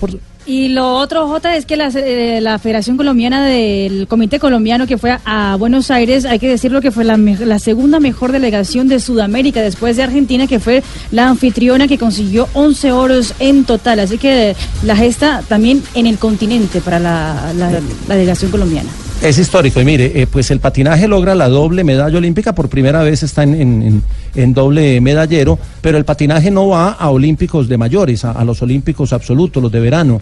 Eh, el atletismo tuvo con Valeria, esta semana explicábamos, hizo una, una marca, un registro importantísimo, Valeria Cabezas Caracas, registro importantísimo que la puede poner en el camino a Tokio, pero lo de Daniel Restrepo por ser un deporte de acrobacia, un deporte de, de, de figuras, el, el salto que hizo, el último que hizo, el cuatro mortales adelante, eso, eso es difícil hasta para un clavadista olímpico y con uno de esos saltos ganó en el trampolín de, de, tres metros. Eso lo pone también como serio aspirante para llegar a Tokio en un alto rendimiento. estamos muy contentos con todo lo que está haciendo la delegación olímpica en los Juegos. Usted fue la que abrió la medallería de oro para Colombia en, Olímpicos. En sí. sí, cómo no. Eh, la verdad que estamos muy contentos con todo esto y vamos viendo que hay un semillero muy grande que le va a dar satisfacciones al país, así como yo se las di. Muy bien. Gracias, Marisabel. 3 de la tarde, 28 minutos. Vamos a una ronda de noticias. Lo último que hay en información aquí en Blog Deportivo. Lo último, Javier, en ese momento es que según la cadena SER en España eh, se conoció el contrato que tiene Neymar con el PSG y el contrato, la verdad que pone en ah, muy probable de que el brasileño salga del PSG en la próxima temporada porque tiene una rescisión que va cayendo cada año que pasa que quiere el PSG, esa rescisión de contrato cae. Por ejemplo, para salir el próximo verano sería de apenas 200 millones de euros. Hoy fue presentada aquí en la ciudad de Barranquilla el Campeonato Mundial de Béisbol Sub-23 que se va a desarrollar en nuestra ciudad a partir de mañana. Hay dos sedes, Barranquilla, el Estadio de Carrentería y también el Estadio 18 de junio de Montería. 12 selecciones, este es el principal evento del béisbol en el mundo después de los Juegos Olímpicos y del Clásico Mundial de Béisbol. Así que nuestro país eh, va a ser epicentro de ese Campeonato Mundial de Béisbol. Bueno, Mientras que este, fin de semana vamos... Este fin de semana vamos a tener campeonato nacional de automovilismo y regreso de Europa. El piloto colombiano Oscar Tunjo, que va a estar justamente en el, en el autódromo de Tocancipá, en una competencia importantísima que va a tener a más de 130 pilotos en competencia. La próxima semana, recordemos que 23 y 24 serán los partidos de semifinal de Copa Libertadores, partidos de ida. El juego entre River Plate y Gremio lo dirige Víctor Hugo Carrillo, árbitro de Perú. Y el partido entre Boca Juniors y Palmeiras, Roberto Tobar, árbitro chileno. Según Sky Sport, que es un medio serio de Inglaterra, Jerry Mina tendría todo listo para debutar este fin de semana con el Everton en la liga inglesa, partido contra el Crystal Palace, 10 de la mañana. El domingo, eh, eso es hora de Colombia. Recordemos que durante la fecha FIFA. ¿Cuántos fines de semana nos llevan amenazando con, la, con el debut de Jerry Mina? ¿Ah? ¿Cuánto, cuánto? Por eso cito a Sky. Yo ya estoy melo, ya estoy melo para jugar y no me pone, yo estoy melo. Pero Estamos fecha... melo, Sisa. Hoy estuvo en una fundación y compartió con eh, niños. Eh, Jerry Mina. Y en la fecha FIFA entrenó también, o sea, jugó un partido amistoso. Estamos melo, Sisa, Sisa. Va que me pueden jugar, pues yo juego, pero no me pueden jugar, entonces yo qué hago. La siguiente noticia tiene que ver con baloncesto. La Liga Suramericana Fast Break, el equipo colombiano cayó 85-88 con Quimsa de Argentina. Hoy a las 9 de la noche jugará contra Bauru de Brasil en el Coliseo Evangelista Mora en la ciudad de Cali. Colombia sobre el costado la gana Salazar para Venezuela. Sigue Salazar. Hace la pausa, se mete entre dos. Salazar la que hizo, cae Salazar. Y a esta hora se juega el segundo tiempo de la segunda fecha del Campeonato Sudamericano de Fútbol Playa Zona Norte. Colombia está venciendo en la categoría Sub-20 3 por 1 a Venezuela. Recordemos que la primera salida del equipo de mayores, del equipo nacional, perdió frente a Ecuador 7 goles por 6. La de mayores estará enfrentando después de este compromiso al equipo también de Venezuela. Se corre en China el Tour de Guangxi en el ciclismo. Es la última carrera del calendario del World Tour. Hoy ganó la etapa Fabio Jacobsen, sprint. Fabio Jacobsen ganó la etapa de hoy en este Tour espectacular. Juta está pendiente de toda la información de lo que estamos viendo con cada equipo colombiano. ¿cuál, es, ¿Cuál es el resumen en China? Tiene, no, lo de, lo de Sina Jacobsen ganó la etapa, fue tercero en la primera etapa, segundo en la segunda y hoy fue ganador y se convirtió en líder. Los colombianos llegaron en el lote y están eh, a a 20 segundos del líder, entre ellos Rigobert Urán, que es candidato cuando lleguen las etapas de montaña. este fin de semana.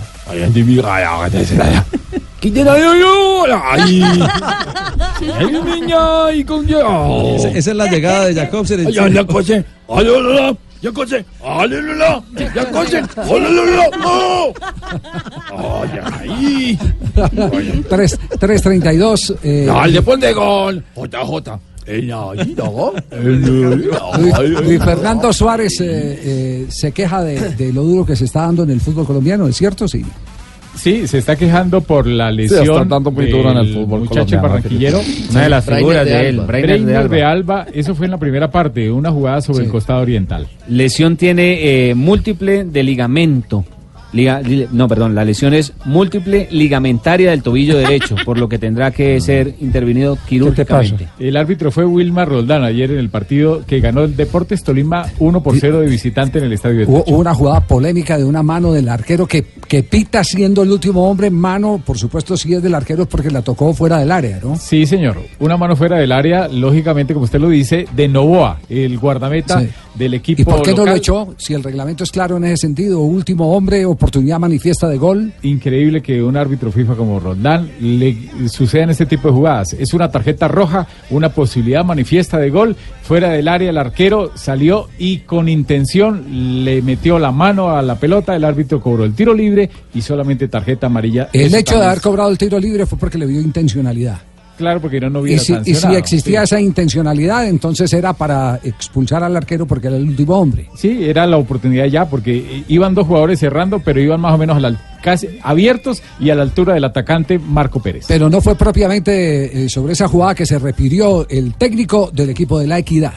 Yo quisiera hablar algo antes de esto, o decir ya algo que, que tengo por dentro y, y no soy capaz de dejarlo adentro, porque no sería capaz hoy de, de estar durmiendo tranquilo sin mi conciencia. Eh, yo soy, y ustedes lo saben, alguien que estoy siempre procurando que haya fair play en esto, de que haya posibilidades de que el fútbol se juegue bien y que de todo modo no- y que nos miramos como colegas. Y veo con preocupación en el fútbol colombiano que hay jugadores mala leche. Pues así se lo digo con total sinceridad. Se lo dije al mismo Alberto ahorita cuando, cuando salimos después del, del- de que terminó el partido, porque uno no puede ser tan malintencionado para que se dé una situación como la que se dio con el jugador eh, de Alba. Aún con, jugando con 11 sin haber lesionado, haber lesionado y, y podíamos haber perdido y por esa razón no estoy sacando ninguna disculpa, pero sí hago un llamado a que de verdad, sobre todo a los jugadores, porque no es solamente esta situación, se han dado en repetidas ocasiones donde uno lo único que ve es patadas arteras, que uno solamente ve que quieren lesionar a, un- a- a su compañero, porque es su compañero, es jugador de fútbol. O sea que de verdad, a mí, de verdad, eso es lo que más me entristece. Así él me lo dijo,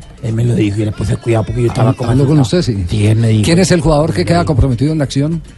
Porque, porque esto tiene un nombre propio, la indicación que hace Luis Fernando Sí, Suárez. no sé si es pase, el jugador Sí. del Deportes Tolima, pero yo vi la jugada y hay Sí. falta, pero corrió con mala suerte el jugador de Equidad. Es decir, para usted no había la intencionalidad, no, no, no es, no tipifica lo que está anunciando el técnico de la equidad, que es un acto físico de mala leche. Es, es una jugada de fuerza eh, casi que en la mitad del campo sobre el costado oriental, donde la pelota es dividida, va con falta el jugador del Deportes Tolima, pero en el momento que comete la infracción, Breiner de Alba, al caer, al pisar, como que él mismo es el que se lesiona, lógico, hay falta a favor de Equidad, pero yo no le veo la intención, pero sí estoy de acuerdo con el profesor Luis Fernando Suárez en muchos aspectos de los árbitros en el fútbol colombiano.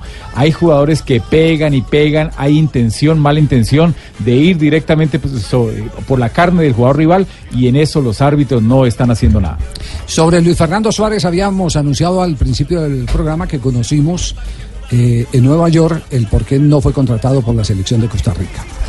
Eh, como decía el rey de la cantera, el rey de la cantera era un personaje muy especial, eh, digamos que era eh, de los eh, personajes más anecdóticos que pueda tener el periodismo ecuatoriano, porque falleció hace poco.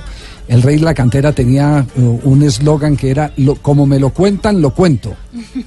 Y, y no se ahorraba absolutamente nada para, para identificar inclusive quién se lo contaba. Él decía, me encontré con Rafael Sanabria y Rafael Sanabria me dijo Lo esto y esto y esto. ta. Exactamente, lo aventaba de uno. Yo por respeto a la dignidad de la persona que no lo contó y, y que era un eh, eh, tema eh, donde teníamos una conversación eh, de cierta manera privada, no voy, no voy a revelar, pero sí voy a contar el hecho porque me parece muy, muy, muy llamativo. Porque cuántos eh, comentarios no hicimos acá sobre la candidatura para dirigir a la selección de Costa Rica eh, de Luis Fernando Suárez. Claro que había en varias oportunidades. Estaba totalmente Era el más fuerte, Sí, está más opcionado. fuerte. Incluso la prensa eh, tica también hacía referencia a la posibilidad de que Luis Fernando Suárez fuera el técnico de la selección de Costa Rica. Pero como me, me lo contaron, lo cuento, no voy a decir quién me lo contó. Eh, eh, estábamos ahí eh, dos, tres periodistas y Usted dos. cuenta el milagro, y- pero no el santo. Exacto, y dos dirigentes. Usted no había alcanzado a llegar o se, o sí alcanzó a llegar en el momento, Fabio. No, no, no alcanzó yo a estaba ahí, yo estaba ahí, yo estaba ahí. Ah, usted estaba, ahí. exactamente, bueno. eh, eh, eh, ahora recuerdo que Los tres periodistas, ¿podemos decir cuáles eran los tres periodistas? Sí, sí, sí, claro. Bueno, eran Javier Fernández, Javier Hernández Bonet y este servidor. Exactamente, bueno. Y, y dos dirigentes. Y uno de ellos dijo, es que, eh, lamentando, digo, es que este tema de los empresarios está supremamente Ah, complicado. fue un empresario el que dañó todo. Los Es un empresario. Es un empresario. Justamente el- la, la conversación surgió a través de eh, el tema de Juanito y Doña Marta, de Peckerman y, y de, y de, Pascual. eh, Pascual Lescano. Eh, sobre todo lo que hacen los, los Juanitos, eh, que a veces eh, lo hacen con el afán de sacar un, un gran pedazo de la torta pa- para ellos Uy, sin poder calcular cuánto riesgo está corriendo la operación. Es decir, por, por hacer primero el pedido por delante de ellos, cuánto están disminuyendo la posibilidad de que se llegue a un acuerdo para que un técnico como Luis Fernando Suárez o como Peckerman eh, sean fichados por una federación y, puedan eh, seguir dirigiendo lo que más les gusta que son selecciones nacionales. Pues no lo dijo así, tampoco voy a dar el nombre del empresario porque eh, he tratado de buscarlo y no lo he podido encontrar porque quisiera primero que él me, diera una versión sobre, sobre el tema. Y, por respeto a que no hemos podido conversar con él, por eso no voy a decir el nombre del empresario, pero ya todo el mundo podrá averiguar quién es el empresario Luis Fernando Suárez. El empresario, según contó uno de sus directivos, porque a él se lo contó un eh, directivo de la Asociación o Federación eh, Costarricense de Fútbol, eh, estaban felices, les fascinaba el proyecto de Luis Fernando Suárez, tenían las mejores referencias, preguntaron por los lados de Honduras y de Ecuador qué tal había sido el comportamiento de él, cuál había sido la incidencia en la clasificación de los dos países a la Copa del Mundo, primero con Ecuador y después con la selección de, de Honduras, Honduras. Y, y no había más que comentar sobre el tema, sino que el empresario llegó, según cuenta este directivo, se sentó y le dijo, bueno, primero negociemos lo mío. Yo pido para mí 100 mil dólares eh, anuales. Es decir, lo mío son, cada, cada año que esté Luis Fernando, para mí son 100 mil. Después hablemos de lo del profe. Entonces puso el burro por delante, por delante iba el el- burro por delante y, y los directivos inmediatamente le dijeron no, no nos interesa, muchas gracias, no nos interesa y se cayó la operación de Luis Fernando Suárez, contado por un directivo del fútbol colombiano que a su vez recibió esa versión directamente del presidente de la Federación Costarricense de Fútbol. Hoy el técnico se llama Gustavo Matosas, el uruguayo, que era eh, dentro de los candidatos el que seguía a la intención de contratar a Luis Fernando Suárez. Entonces se dan cuenta eh, la voracidad de los, de los empresarios, de los eh, eh, representantes, todo lo que inciden en la contratación de un jugador o la contratación de un director técnico. Ese es el tema que está tratando en el próximo Congreso la FIFA, tratando de reglamentar. No lo han podido reglamentar, pero le qui- quieren poner el tate quieto a ese tema porque hay gente que está alrededor del fútbol enriqueci- enrique- enriqueciéndose, aportando muy poco al fútbol. Por el contrario, como eh, eh, vampiros chupando y chupando, sangre y chupando y chupando. Yo, yo con respecto a ese tema Sí. le pregunté un día a Víctor Aristizábal y a Oscar Córdoba. Les pregunté que por qué el tema de los empresarios y por qué estaban siempre en medio. Entonces la respuesta de ellos dijeron los mismos eh, empresarios no son culpables, los culpables son los dirigentes. Porque si uno como jugador se sienta con ellos, le ofrecen solamente 10 pesos por el, por el contrato. En cambio, si ellos se sientan con los empresarios, le ofrecen 20. Entonces uno le da 5 al empresario y uno queda con 15. Entonces los mismos dirigentes son culpables de eso, porque los jugadores siempre quieren arreglarlos como quieren. Sí, pero hay empresarios de empresarios. Hay empresarios de empresarios. Claro, hay sí, empresarios hay que empresarios aportan serios. al negocio. Hay Que aportan al negocio y que son eh, eh, eh, racionales a la hora de repartir. eh, Y que buscan buenas dividendos. alternativas. Y hay otros que los destruyen. Y hay otros, otros que en el afán de enriquecerse eh, lo que hacen es destruir los proyectos, como dice Fabio, los destruyen. Y eso fue lo que pasó con Luis Fernando Suárez. Bueno, Fabio estaba ahí y, y- y- y nos eh, quedamos atónitos, los tres periodistas que estábamos, nos quedamos atónitos porque pensábamos que había sido otra razón la que eh, llevó a los directivos de la selección de la Federación de Costa Rica a no contratar al hoy técnico del equipo de la Equidad. Lo tenemos que decir porque así es, así es. Eh, a propósito de representantes, está en este momento eh, Álvaro Muñoz Castro, eh, el hijo del recordado Álvaro Muñoz Cuellar, uno de los narradores de los años 70, 80, triunfador en la ciudad de Cali, hoy el representante de Dairo Moreno. Y la pregunta, eh, Álvaro, es eh, eh, ¿cuál va a ser el futuro de Dairo Moreno? ¿Dónde va a caer el globo de Dairo Moreno? Un abrazo y buenas tardes. Buenas tardes, Javier, para usted y para toda la audiencia de Blue Radio y la gente que está en cabina. Gracias por evocar y recordar el nombre de mi padre.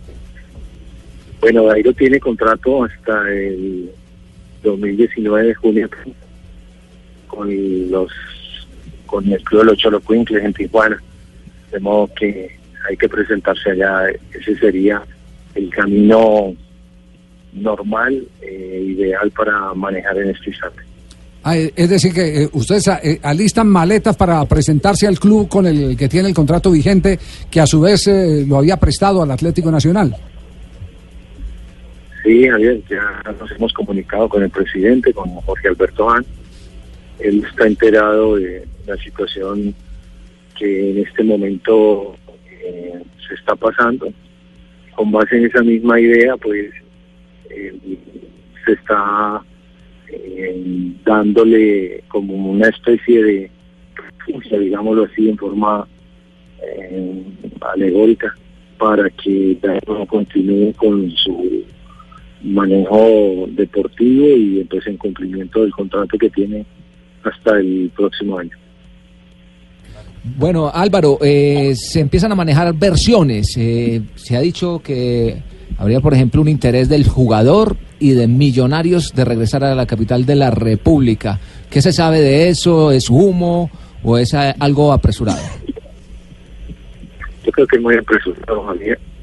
Eh, son más versiones de pronto de redes sociales, son más versiones incluso periodísticas, pero reales y que se haya movido, pues sí, ha llamado mucha gente raíz de la noticia que pues corrió a nivel nacional e internacional, solicitando autorización para mover el nombre, pero pues uno ya conociendo que en este instante no hay ningún mercado abierto, eh, es simplemente una mera especulación. Hay que esperar a que los mercados empiecen a abrirse y con base en esa misma idea tratar de ir fortaleciendo eh, la situación para tener una plena seguridad y ojalá concretarse con la venia y la anuencia de, de la gente de Tijuana, que ya que final del día hasta que se cumpla el contrato tienen derecho. Álvaro, usted que ha estado cerca de Dairo Moreno, ¿cómo se encuentra el jugador? Porque eh, salió siendo como, entre comillas, digámoslo, el villano de esta novela y si le ha dicho que prefiere, seguir en la Liga Colombiana o a nivel internacional. ¿Cuál es el deseo del jugador? Bueno, yo soy muy respetuoso de los títulos y de los eh, calificativos que se le quieran. Yo creo que los errores de los seres humanos van implícitos en la forma natural del ser humano. Y no quiero ahondar pues en, ese tema por porque eso ya se manejó, se calificó y se juzgó. De modo que mm, Jairo está triste, lógicamente eh, quería salir de una forma diferente. Eh, pienso que no era la más ideal. Pero para él, pues, su futuro y su deseo básicamente de manejar eh, es donde se le tenga en cuenta, donde se le respete y donde él se sienta más cómodo. Y pues te lo digo, en este instante esperemos simplemente cumplir con lo que está estipulado en el convenio con la gente de Tijuana Ellos han, me parece que en una forma correcta, eh, manejado el, el tema con, en el caso del deportivo, que también hablamos con él, eh, con su directiva, para que Dairo se aproxime, empiece a entrenar, eh, tenga la vigencia normal del deportista y cuando surja la posibilidad, si es en México, en México, si es en Colombia, en Colombia, o donde se requiera la situación eh, deportiva y económica sea importante para las partes que le interesen el negocio. Álvaro, y ahora que Nacional decidió rescindir el contrato por justa causa, ¿ustedes piensan demandar al club?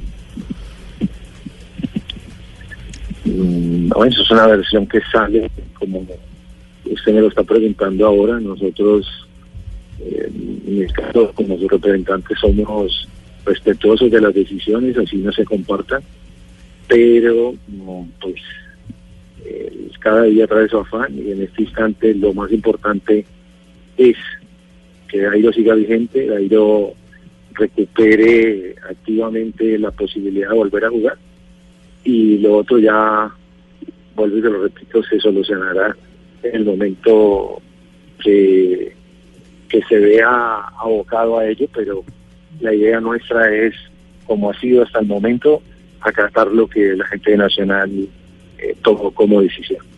Álvaro, la, la salida como se dio de Nacional le afecta la imagen, pero no le daña el mercado. es que a Dairo lo contratan para jugar al fútbol. Yo respetuosamente le contesto. No, yo pienso que cuando uno va por un jugador, aunque es un ser integral, eh, y lo contratan para hacer goles, yo creo que en ese aspecto no hay queja. De modo que para eso se contrata, para eso se hace eh, efectivo las cláusulas y para eso eh, las decisiones las toma eh, la persona que asumió en primera instancia la confianza de llevarlo. Si le parece que los cánones y los parámetros que se exigen no son, pues cambiarán eh, la postura, pero cuando se le contrata para jugar y él rinde, está cumpliendo con el objetivo principal. Álvaro, le agradecemos mucho estos eh, minutos. Nos queda claro cómo está la situación en este momento de su representado Dairo Moreno y esperamos tener próximamente noticias entonces de la ruta que toma el goleador de Atlético Nacional. Un abrazo, feliz tarde. Eh, igualmente, muchas gracias y un gusto saludarlos, que estén muy bien. Muy amable. Álvaro Muñoz eh, eh, Castro, el eh, representante del jugador Dairo Moreno. Aquí en Blog Deportivo, 3 de la tarde. si- ve- ve- Veo a todos con la cara larga. ¿Por qué? ¿Quieren acotar algo o qué? Antes de ir a eh, comercial. ¿o qué? yo no estoy de acuerdo con la última respuesta que dio. Es su representante y todo, Sí. pero, pero sinceramente a un ser humano, ya sea jugador, sea cualquier trabajador, no se le debe medir solamente por lo que dé profesionalmente, sino por sus valores, por su comportamiento, por su ética, por Ambiente todo. laboral. Yo estoy de acuerdo con esa teoría, pero también entiendo la posición de Álvaro Muñoz Sí, eh, claro, Castro. sí, sí, ¿En sí. qué sentido? En que eh, ellos sabían quién era Dairo Moreno. Claro. Ellos sabían quién era Dairo Moreno, sabían de los antecedentes de Dairo, de los accidentes de Dairo, no de las celebraciones de Dairo. Ellos sabían a quién a quién contrataban y en eso en eso digamos que eh, eh, puede tener razón quien está representando al jugador. Eh, de, de lo otro estoy yo de acuerdo con que con que eh, se tiene que eh, valorar primero lo social, es decir, lo que representa eh, el jugador de fútbol hacia la sociedad eh, y la transmisión de los ejemplos que él da eh, a través de su comportamiento. Mire qué contraste hoy, Falcao García montando en, en, eh, en metro para poder llegar temprano al entrenamiento en, en, eh, en el eh, equipo. Para no perder el vuelo. Exacto, para no perder el vuelo y llegar al, al entrenamiento. Y, y el tema de Dairo Moreno eh, es eh, otro, la contracara, mejor dicho. Totalmente. Es sí. otro, otro, otro caso totalmente distinto. Y, y en ese sentido, pues muchos apreciarán lo de Falcao. Yo particularmente me enamoro de ese tipo de conductas como la de Falcao García y rechazo, y rechazo las de A la larga uno termina ganando más con personas así. Sí, así es. Yo por eso yo Javi, y lo otro y lo otro es que escuchando al representante de Dairo es- no, no descarten lo de la demanda. Yo yo no yo tengo claro que todavía tienen por lo menos eh, pensado o por lo menos están analizando Sí. una posible demanda del Atlético analizando, Nacional. claro. Sí, sí, eso quedó en y- punta. No dijo que no. Eso, no dijo que no. Y cuando dice que no es porque todavía lo están eh, barajando. Va a depender del impacto que tenga eh, la decisión que tomó Nacional en el mercado de Dairo Moreno. Si. Dairo, si Dairo no alcanza a, a- a, eh, meterse en el mercado próximo y queda parado, seguramente la alternativa será la Y de que, y que diga el equipo de Tijuana, porque es que ahora el que va a tener que asumir el, el pago del salario del jugador son los mexicanos, porque ya Nacional. Sí. Pues, Pues, seguro- sí, entonces, yo, yo no creo, yo no creo que una empresa como la como Atlético Nacional, que es de la organización Arriba Lule, no haya hecho los eh, balances jurídicos que corresponden al No, sector. y los cálculos de exacto, cualquier sí, problema. Exactamente. ¿Qué pasa? Una vaina, tengo una pregunta. ¿Qué pasa, primo Echeito? ¿Qué pasa? Oye, Javier, me está escuchando ya. Eh, le estoy escuchando. ¿Dónde anda? Acá, pues, en Curamba. En Curramba. Oye, ¿tú sabes cuál es la, la- ¿Qué ciudad de Colombia tiene metro aparte de Medellín? Aparte de Medellín, ¿qué ciudad? Bogotá va a tener próximamente, ya los estudios están adelantados. Pero que ya lo tiene. Está lejos, está lejos, ya ves. Está No, mil solo Medellín. No hay más. ¿Solo Medellín, Fabio? Sí. No. Claro, Eh, solo Medellín. nosotros aquí en Curramba, en. Metropolitano, ya ves. Ah, ¿Y sabe por qué? Metro. Porque tenemos noticias como Fabito, gorda. Gorda, sí, sí. ¿Quieres saber? Sí, sí, ¿O no, sí. Eh, sí, es una noticia importante para Colombia y para la ciudad de Barranquilla porque el eh, diario Marca de España pone en ese momento el ranking de los mejores estadios del mundo. Y atención, el número uno es el Telecom Arena de Galatasaray, el dos es la bombonera del Boca Juniors en Argentina, el tres está en Irán, el Azadi Stadium, el cuarto es Santiago Bernabéu del Real Madrid, el quinto Wanda Metropolitano del Atlético, el sexto es el Camp Nou del Barcelona, el séptimo el San Mamés del Bilbao, el octavo es el Velodrome de la Marsella, el noveno el Allianz Park del Palmeiras y el décimo el Signal Iduna Park. Pero lo curioso es que en el ranking que cuenta con 40 estadios, en el número 29 está el Metropolitano de Barranquilla. Imagínese, el metro está ahí. Nosotros La estamos de triunfando, ya ve. Porque nosotros tenemos metro también, no solamente en Medellín, aquí también hay metro, ya ve. Así que estamos orgullosos. Pero ¿qué parámetros hay para ¿Cuál es Eh, el parámetro? esa es la pregunta, Sí, ¿cuáles son claro. los parámetros? Porque uno siempre escucha la inconformidad en Argentina de las incomodidades del estadio de Boca. No, es que todavía Entonces, tiene pedazos de madera. Pero ¿qué pasa con esta Yevoca? ¿Qué pasa con esta Yevoca? ¿Qué pasa con esta Yevoca? Sí, claro. Sí, ¿Por entonces, qué? ¿Por qué Ruperto, denigrando el el no estadio donde- cuáles son los parámetros, pero, estuvimos en pero- la final del pero que tengan en cuenta al Metropolitano me parece maravilloso. Maravilloso. Y lo mejor de todo es que el diario Marca, aparte de poner el ranking, dice Ay, que a la gente te lo puede votar. También para, pues, digamos que por poner a la gente también en, Boca en, modo, Boca en modo, modo de votación y ahí así hacer un ranking definitivo. El eh, estadio metropolitano Roberto Meléndez cuenta en el momento con 2.3 mil votos. 2.3 mil votos. Acaba de salir el ranking. Entonces, está 2.300 buenísimo. votos. Fabio, así que eh, mueva, mueva a toda la familia que es... eh, eh, eh, Ya, ya, ya lo estamos moviendo por redes y todo. A votar por el metro. A votar por el metro. Llega Marina Granciera. Eh, a ver, Las María, qué belleza, qué belleza, Marina, Marina, Deportivo. Marina. Tan, tan, tan, tan, tan, tan, tan, tan.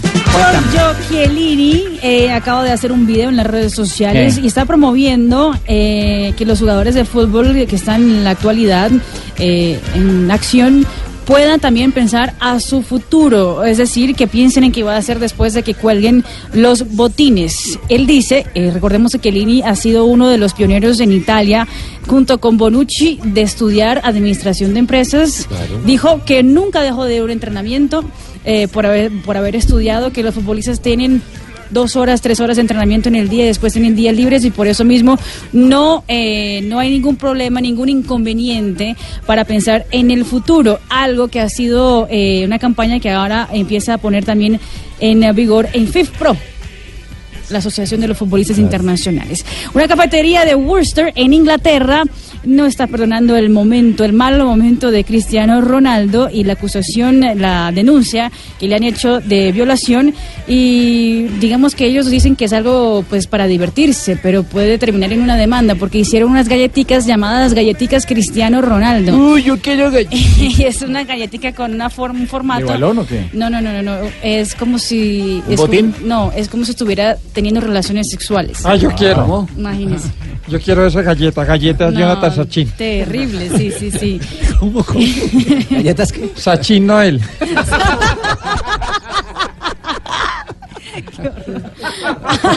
Arda Turán, después de tener que pagar 370 mil euros eh, por un problema que también tuvo la pasada semana con un eh, cantante en Turquía, ahora está siendo investigado por nexos con un grupo golpista del gobierno turco considerado por el gobierno del país como un grupo terrorista. Así que Arda Turán, de mal en Uy, peor también.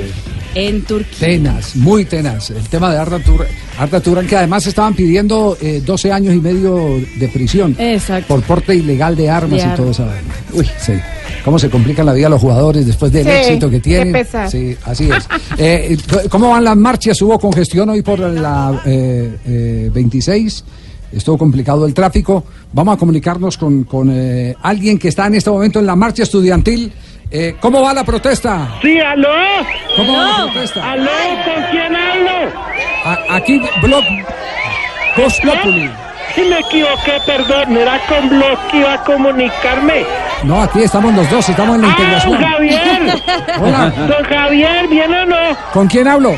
Bien, lo iba. ¿Quiere que le lleve gala? ¿Con, con quién hablo? ¿Quién habla ahí? Conmigo, con Juanma, Merto. Ah, Juan Mamerto. Eh, qué bien. ¿Cómo, cómo está? ¿Qué está Oye, pasando? no te cuento, es impresionante la unión. No te imaginas cómo estamos unidos en este momento. Cuidado, córrese un poquito para allá. Es tanta la unión que siento el palpitar del corazón del que está a mi lado. A, a ver, se refiere a la unión de todo el gremio estudiantil, ¿cierto? Sí. No, de la de los pasajeros que vamos en el Transmilenio. Claro que esto te digo, o sea, esto está, cuidado, cuidado con, el- con la Condrex. Esto va como el. Brasil de Malbel. Está teteado. Qué horror. Pero es un rato, un minuto, un minuto, Javier. O sea, Tímbrame, tímbrame ahí. Allá me estoy bajando. Acá me están esperando uno de los sindicatos que si no la protesta. El sindicato de señoritas nostálgicas. Sinceros, sinceros, sinceros. Presente, presente, presente. Javier. Sí, dígame, Hola. Javier. Sí, Juanma, dígamelo. Sí, ¿le llevo el gala o no? Bueno, está bien, me lo como yo. Lo dejo en compañía de los de Voz Populi y yo mientras tanto me voy a ir a rayar. Se- señor, las paredes no se rayan. Pero no, me voy a montar atrás en el Transmilenio a que me raye. Ay, cuidado con eso. Cuidado. Eh, muy buenas tardes para todos, soy el director del DANI. Eh, saludo para, para este pelado, ¿cómo es que se llama? Pasamos de Juanma a Juanda. Eh, a, a Pablo Ríos, eh, también a, a este que me cae bien, que es eh, Juan Pablo Hernández. Muchas gracias, Juanda. Saludo a Marina Granchera, a todos. Saludos, sí. Allá no tan si no hay cómo hacer para que no suene como campesino. ya. Vengo con datos. Uy, según qué datos, estudio- qué trae datos. eh, según ¿Qué datos, estudios realizados por las universidades de Harvard, Filadelfia, Michigan, Howard y el SENA, eh, de cada 100 mujeres que suben fotos en redes diciendo bendecidas y afortunadas, solo dos se duda de que sean bendecidas y afortunadas. Eh, de las otras 98 no se duda porque dejan ver en la foto la barriga del señor que les colabora. No, Saludos para todos. No, no puede ser. Gracias, eh, Juanda. Eh, eh, Juanda. A ver. Sí, eh, mañana más datos, sí. sí. Eh, mañana tenemos datos importantes de todo lo que está pasando. Eh, por ejemplo, la libra de yuca. La yuca, dependiendo que no esté paluda, está a 1.700 pesos el kilo. La papa criolla también le subió un poco la mediana, Ajá. porque la grande está un poco más cara y eso hace que el índice de inflación sea Sí. muy diferente en todo. Sí, sí, sí. Hoy- porque hoy salieron estadísticas ya del BBVA, los pronósticos de cómo va a ser eh, eh, eh, la mejoría económica del país. Vamos a ver. Exactamente, Estamos que la inflación, un crecimiento la inflación va a estar ligeritamente arriba de los tres puntos. De manera Así que, es, eh. si mañana nos puede tener datos más precisos, Juan. Eh, tenemos buenos augurios de todo esto, pero entonces más bien eh, hablemos de hierba y Santiago empieza tú con titulares.